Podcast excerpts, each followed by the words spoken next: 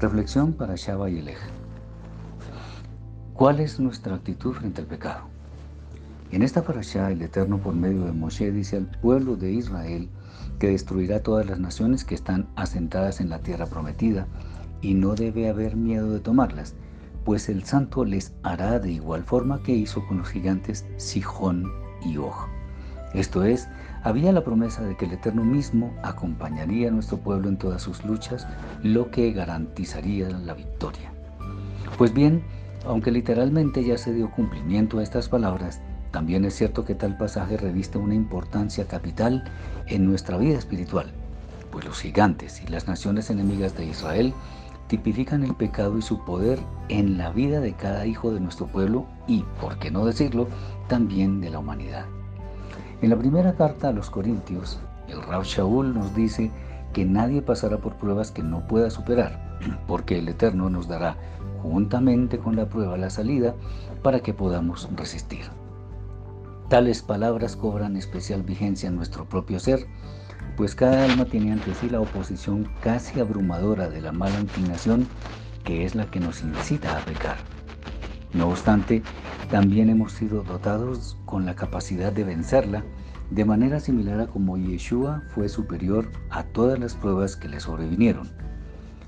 Pero lo que en esta ocasión queremos resaltar es la actitud nuestra frente al pecado.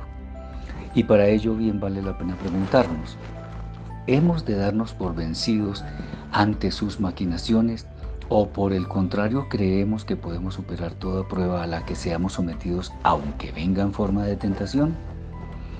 Este es un reto muy importante del cual podemos salir vencedores si tenemos la férrea voluntad de no aceptar los ofrecimientos del mundo. Es importante comentar que alguna vez escuché de un niño decir que inmundo es estar inmundo, esto es, vivir según el mundo o estar en el mundo. Hemos sido creados para triunfar, no para llorar sobre la leche derramada.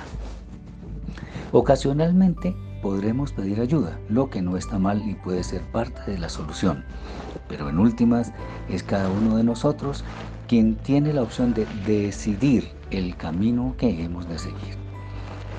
El éxito sobre las fuerzas del mal está al alcance de nuestras manos, aunque parezca más fácil tomar el atajo del pecado para obtener bienestar que, dicho sea de paso, siempre es pasajero en comparación con el bienestar eterno que lograrán nuestras buenas decisiones enfocadas en la obediencia a la voluntad celestial, que es la única que nos hace vencedores ante las fuerzas del mal.